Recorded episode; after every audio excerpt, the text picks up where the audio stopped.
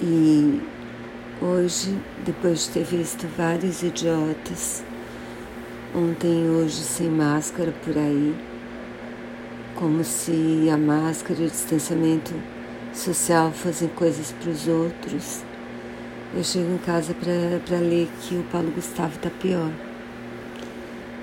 Então vale lembrar, sabe, que já são mais de 400 mil mortos, que essa doença pega jovens e idosos, algumas crianças e muitos, muitas pessoas que tiveram até quadros leves vão ter doença tardia com um monte de complicações que a gente não sabe quanto tempo vão demorar para passar, se é que vão passar.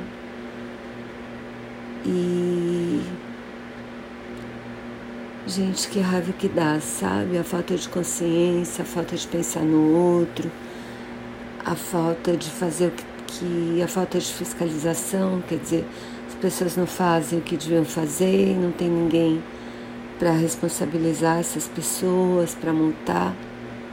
Então eu já estou meio revoltada. É só um desabafo.